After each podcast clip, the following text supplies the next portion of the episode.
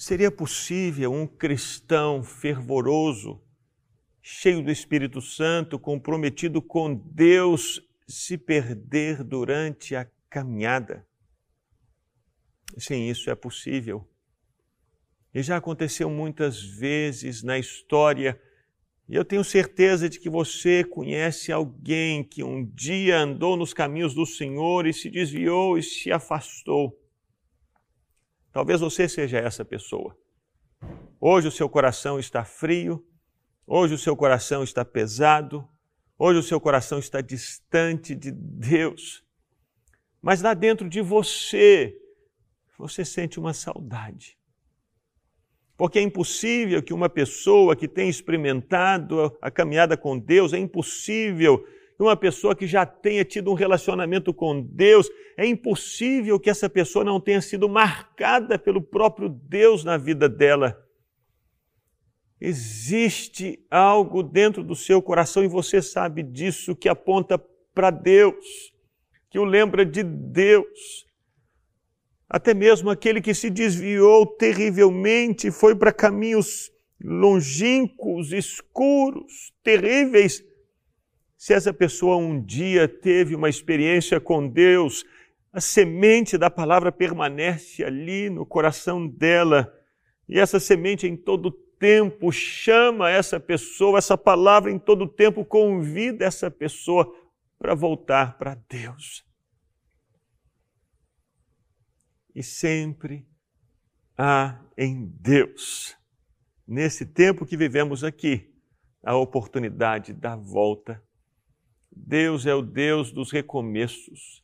Deus é o Deus que chama e convida e procura trazer as pessoas de volta para Ele. Por essa razão, quando João escreveu o livro de Apocalipse, Deus enviou cartas às igrejas. Deus enviou cartas, notícias, palavras, porque o propósito do Senhor Deus não era deixar que as igrejas se perdessem, que as pessoas caminhassem para longe demais. Ele queria trazê-las de volta, queria que elas soubessem que ele as esperava, assim como Deus quer que você saiba que Ele espera você, Ele espera por você. Existe um caminho de volta, e esse caminho de volta começa com um sentimento que brota no nosso coração, que é o sentimento de saudade. Que essa saudade ela brote no seu coração, para que você faça esse caminho de volta. Tem saudades, saudades de ti. Minha vontade é voltar atrás onde caí.